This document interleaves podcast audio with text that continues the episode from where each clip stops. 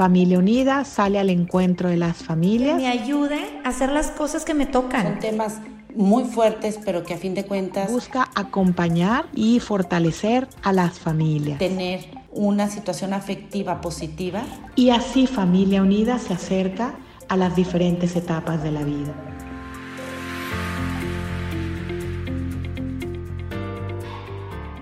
Hola, ¿qué tal? ¿Cómo estás? Mi nombre es Adriana Urdiain y estoy muy agradecida de participar en este podcast acompañándote en tu vida de familia unida.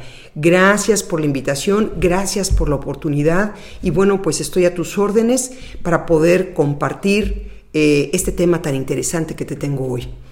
El tema que vamos a manejar hoy se llama atrapado entre las redes y se refiere a nuestros hijos y la relación que están teniendo con las redes sociales, en especial con los riesgos que pueden tener, como es el caso del grooming y que ojalá que durante este podcast pues podamos avanzar en lo posible en el conocimiento de estas situaciones que generalmente a los adultos nos dan un poquito de angustia, un poquito de estrés y es estamos atrapados entre las redes, nuestros hijos están atrapados en las redes sociales. México ha ido creciendo igual que todo el mundo en el uso del internet y queda clarísimo que cada vez pues somos más personas las que utilizamos la tecnología de la información para podernos comunicar y que esta comunicación ha llegado a nuestros hogares. La situación que estamos viviendo en estos momentos de pandemia mundial nos ha llevado a los padres, a las madres, a los hijos, a todos los, seres humanos a tener que eh, como establecer una barda, un espacio y el distanciamiento social nos obliga a trabajar y a conectarnos a través de la tecnología. Entonces, definitivamente, esta situación que estamos pasando en este momento nos obliga por mucho a eh, empujar el tiempo que pasamos conectados. Y uno de los temas que quiero hoy reflexionar contigo es esta situación que se está dando, qué tanto está llevando a nuestros niños, a nuestros adolescentes, a ese uso excesivo de Internet y de redes sociales. Me queda claro que hay muchísimos papás que están muy preocupados por esta situación. Lo acabo de ver hace poco que preguntaba sobre los temas que te gustaría que tratáramos en, en redes sociales y que tratáramos sobre todo en podcast. Y esta inquietud es muy clara, ¿no? Existen muchos riesgos en el uso de las redes sociales, existen muchos riesgos en el tema de que nuestros hijos y que nosotros mismos estemos tanto tiempo conectados. Uno de esos riesgos pues es definitivamente el tema de, esta atracción tan intensa y que nos mantiene tan, tan adictos ¿no? a este sistema de, de, ver y de comunicarnos con muchas personas que están lejos de nosotros, ver lo que está sucediendo de manera inmediata. Sea lo que te mueva, pues queda claro que nuestros niños, nuestros adolescentes, se sienten todavía mucho más impulsados a eso. Hoy también nos damos cuenta que ellos a través de la tecnología y de las redes sociales es como están manteniendo su comunicación con sus amigos, con sus amigas, lo cual es muy importante. Pero hoy quiero enfocarme en un tema específico. Estar atrapado en el uso de las redes sociales puede tener costos emocionales, lo sabemos. Sabemos que las personas, que los niños, conforme pasan más tiempo conectados, pues esto puede tener cierta, eh, cierto riesgo. Y yo creo que lo que más nos preocupa a los padres es saber lo que nuestros hijos comparten. O sea, esta es una puerta que está ahí, tú sabes que está abierta, tú sabes que cada uno de tus hijos está interactuando a través de esta puerta muy personal y los papás siempre sentimos esa inquietud acerca de lo que están compartiendo. Entonces, hoy más que nunca, en esta pandemia, en esta cuarentena, necesitamos hablar con nuestros hijos, necesitamos poner reglas, necesitamos tener horarios. Hace unos minutos leía un mensaje que me mandaba una mamá preguntándome qué hacer acerca de un hijo adolescente de 15 años que ha ido usando cada vez más el teléfono, ha ido rompiendo las reglas de uso En un principio era tal vez 9 de la noche, después se convirtió en 11 de la noche y ahorita 11 de la noche ya no resulta suficiente, ¿no? Está pidiendo más. Bueno, pues es muy importante que tomemos en cuenta el costo emocional de estar tanto tiempo conectado, ese desgaste natural que hay ante la falta de movilidad, ante eh, el estar recibiendo tantos mensajes, muchos de ellos no necesariamente agradables. Hay que entender también que hoy nuestros hijos pueden estar eh, buscando información que no es necesariamente adecuada y sobre todo como estar más conscientes de que cuando tu hijo, tu hija tiene tiempo de ocio y simplemente está buscando qué hacer, pues eso lo lleva a ponerse en situación de riesgo. Hoy quiero hablarte cómo esta situación de riesgo puede convertirse en un riesgo de la intimidad de tus hijos. Cómo hoy lo que tus hijos ven, lo que tus hijos escuchan y las personas con las que se ponen en contacto pueden poner en riesgo su intimidad y cómo a través de este tiempo que cada vez se hace mayor conectados, pues ponemos a nuestros menores en riesgo de ponerse en contacto con personas que quieran de alguna manera obtener algún provecho de ellas. No son temas agradables, pero sí son temas necesarios.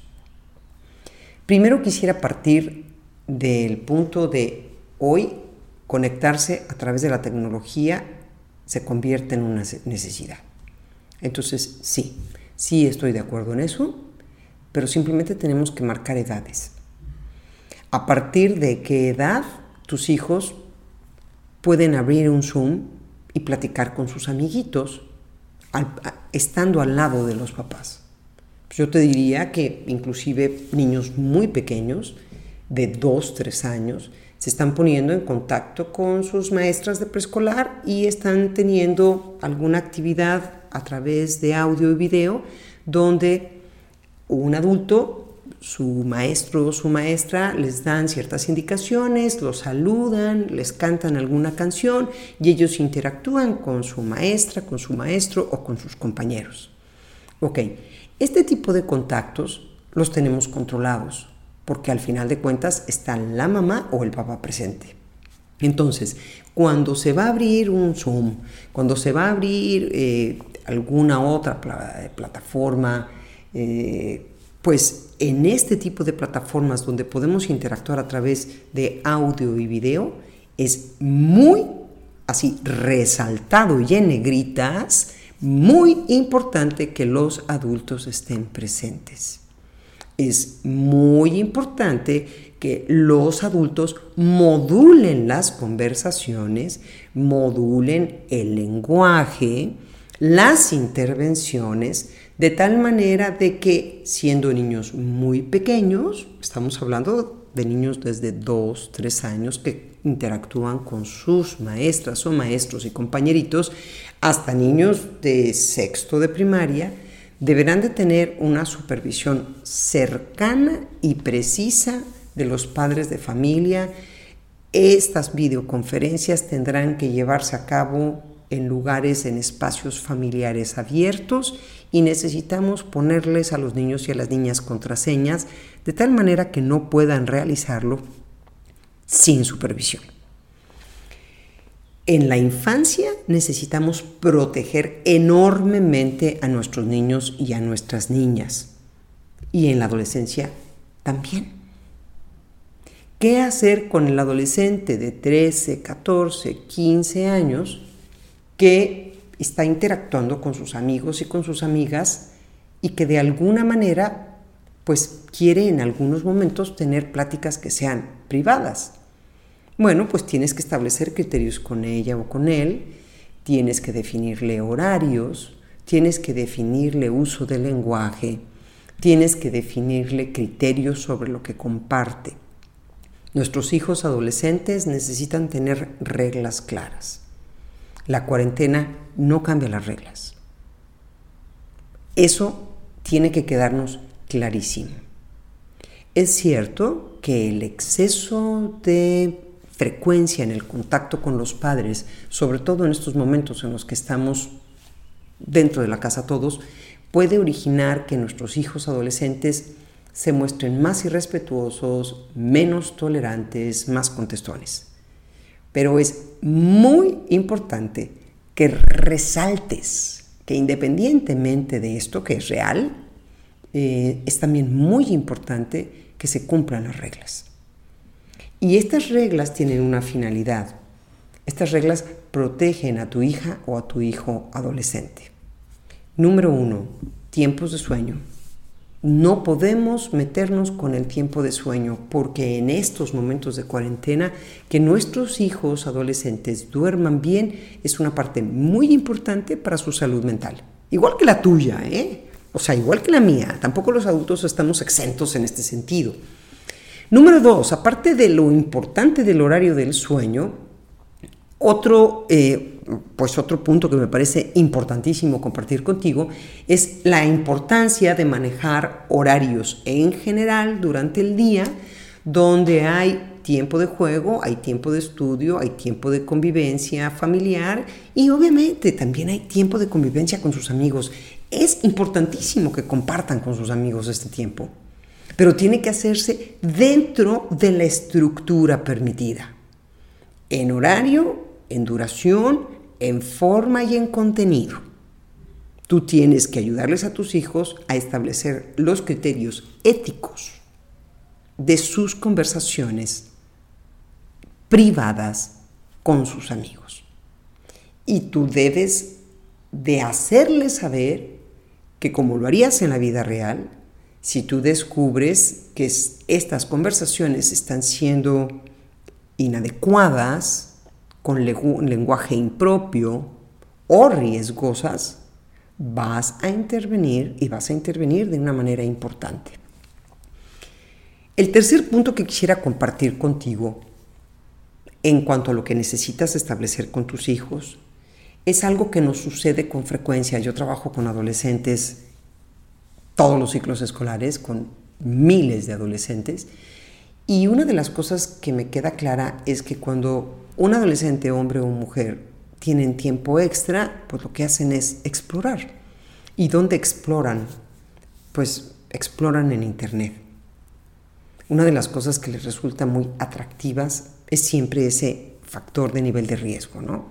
Eh, déjame ponerme a conversar con algún desconocido o déjame poner algunas, eh, ponerme a buscar algunos grupos con algunas tendencias, con algunas, eh, eh, algunas situaciones enfocadas en algo que le ofrezca nivel de riesgo. Para el adolescente es sabroso que haya un poquito de riesgo en la cotidianidad de todos los días. Y así son, es parte de su proceso y así es como son. Eh, se ganchan por eso muchísimo en TikTok con los retos, se ganchan muchísimo por eso en tratar de hackear alguna cuenta, de generar algún perfil que sea falso, o por qué no, de meterse a chats con adultos o de aceptar conversaciones riesgosas. Hoy quiero hablarte en este sentido de cómo nuestros niños y adolescentes pueden verse atrapados en las redes, pero no solamente en cuanto al tiempo, en cuanto a la duración, en cuanto a los efectos emocionales, eso podría abordarlo en otro podcast, sino en cómo pueden ser atrapados a través de las redes por adultos. Hoy quiero hablar contigo sobre el tema del grooming, donde un adulto que puede ser un adulto con finalidades sexuales, se pone en contacto a través de engaños con niños y adolescentes por Internet.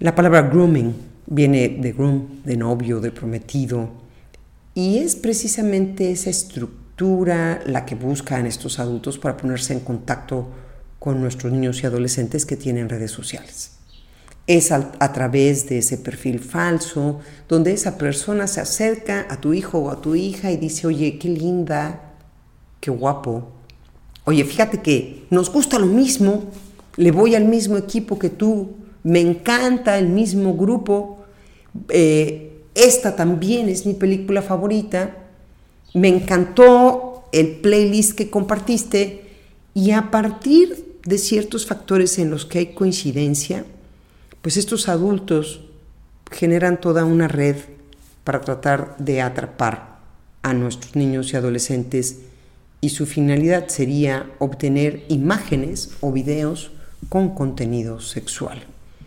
Inclusive, en ocasiones, esta situación del grooming lleva a encuentros físicos donde puede haber delitos graves como abuso sexual o trata y explotación infantil. Obviamente en este momento que estamos en cuarentena, pues esto no puede suceder. Pero ¿qué sí es lo que puede suceder? Y vuelvo al tema de la importancia de lo que nuestros hijos ven y comparten, ¿no? Eh, que de alguna manera este exceso de tiempo conectados, ese exceso de tiempo libre, esta falta de estructura, de horarios, de límites, y esa naturaleza del niño y del adolescente, sobre todo, de explorar, bañado así como si fuera, eh, no sé, crema batida, de inocencia. Y es que muchas veces tu hijo o tu hija te pueden decir, mamá, papá, o sea, ya estoy grande. Claro que no voy a aceptar eh, ponerme a platicar con un desconocido. Ay, claro que me voy a dar cuenta si esa persona tiene algún perfil peligroso. Eso es lo más peligroso de nuestros niños y de nuestros adolescentes, que se sienten tan en tan empoderados, sobre todo en el tema de, la tecnología, que les harta, que les desgasta que tú, adulto, les vengas a decir cómo cuidarse cuando ellos se sienten como peces en el agua. ¿Cuáles serían como las líneas de riesgo, no? Pues nosotros necesitamos entender que este tema de, del, grooming, del, adulto que se pone en contacto, es bastante más frecuente de lo que quisiéramos, ¿no? Y que este, esta situación del grooming es simplemente un tipo de delincuencia que está buscando ponerse en contacto con niños, con niñas y con adolescentes y que va a encontrar en las redes y en las plataformas el punto ideal. Vamos a tratar de ver algunos puntos, algunos tips para prevenir esta situación. Lo primero y lo que yo te considero así como número uno es necesitar una excelente comunicación en casa. Tú necesitas poder hablar con tus hijos y con tus hijas de todo. ¿Por qué? Porque en el momento en el que tú eres un adulto de confianza y tocas este tipo de temas, lo haces con el corazón abierto. Tus hijos se dan cuenta que no lo estás haciendo por molestarlos, que no estás haciéndolo por limitarlos o por asustarlos, que lo estás haciendo porque los amas. Y les demuestras desde tu corazón realmente este sentimiento de una preocupación real. Mientras más tiempo pasen en las redes, mayor es la posibilidad de que se encuentren con estos adultos que están buscando ponerse en contacto con niños y adolescentes. Sabemos por los reportes internacionales que se han publicado que el aumento del consumo de pornografía durante la cuarentena se ha multiplicado. Y ese es otro tema. Pero que así como hay muchas personas que buscan a través del Internet satisfacer sus deseos sexuales y que el ocio nos lleva a esta búsqueda de contenido sexual, si no tienes una formación clara de lo que está bien, de lo que es bueno para ti, de lo que es ético, pues también es claro que pueda un niño o un adolescente ponerse en contacto con estas personas que pueden ser extremadamente peligrosas para su seguridad sexual. Entonces, siendo tú un adulto de confianza y teniendo una excelente comunicación en todos los aspectos con tus hijos, tienes que enseñarles a tus hijos, número uno, que respeten su cuerpo y respeten su intimidad, que sepan que hay partes de su cuerpo que son íntimas y son sumamente valiosas y que nadie, ninguna persona conocida o desconocida, familiar, eh, a través de las redes, a través de cualquier plataforma, puede establecer con ellos una comunicación y trate de obtener de ellos alguna imagen que ellos, tu hija, tu hijo, no deben de compartir imágenes íntimas de su cuerpo esperando que alguien los acepte o esperando que alguien los ame respeto del cuerpo, respeto de la intimidad y una buena autoestima. Número dos, que la amistad va muchísimo más allá de las redes sociales y que un amigo verdadero nunca, nunca le pedirá algo a tu hija o a tu hijo que los ponga en riesgo. Si esa persona se está haciendo pasar por un amigo o amiga verdaderos, y les pone en una situación de peligro, no es una amistad real. Esto es súper importante. Número tres, que alguien a quien recién conoce, oh, es que he estado platicando este fin de semana y llevamos platicado alguna vez, algún adolescente me decía, oye Adriana, es que hablé con esta persona, estuve en contacto con esta persona a través de las redes sociales este fin de semana, como siete horas, y no sabes, hablamos de todo, súper profundizamos, este, nos hicimos como super best friends. Aguas, porque esto es algo súper típico de nuestros adolescentes. Piensan que conocen a alguien porque estuvieron chateando con esa persona por seis o siete horas y ya son íntimos alto. Eh, alguien a quien recién conoces no es tu amigo. Así que por más cosas que tengan en común, nunca, nunca, nunca, nunca compartas información privada o íntima con ellos. Número cuatro. Hazle saber a tus hijos que todos ellos son valiosos, que ellos son personas extremadamente valiosas y que por lo tanto cualquier información personal no es algo que los demás deban de contener. Explícales algo así muy simple. Cuando una persona sabe algo público de mí, no me puede afectar con esa información pública. Pero cuando yo cedo información íntima o privada a otra persona, eso que estoy cediendo, eso que estoy compartiendo, ¿Podría después usarlo en mi contra? ¿Podría después generarme un daño? Ayúdales a tus hijos a determinar, antes de compartir, qué puede caer en manos de quien hoy se ve tan amistoso, pero que mañana podría estarme haciendo muchísimo daño. Número 5. Si alguien está molestando a tus hijos, los está acosando los está presionando para compartir algo íntimo como una imagen o un video, es muy importante que sepan que pueden confiar en ti y que juntos encontrarán la solución. Hoy me despido de ustedes agradeciendo su atención.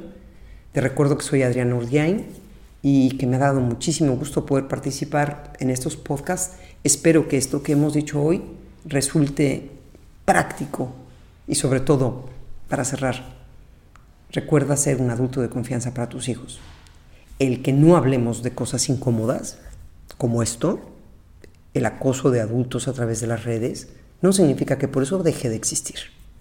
Entonces, animémonos, demos este primer paso y hablemos con nuestros hijos y nuestras hijas acerca de este tema.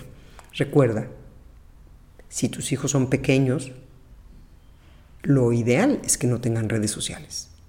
Esperar a que sean mayores de 13 años para utilizar redes sociales no minimiza el riesgo de que un adulto se ponga en contacto con ellos, pero sí les da un poquito más de herramientas a ellos a partir de los 13 para poder determinar si esa persona es real o es falsa. Los niños de 9, 10, 11, 12 años son muchísimo más vulnerables para sufrir de acoso sexual a través de las redes. Muchísimas gracias.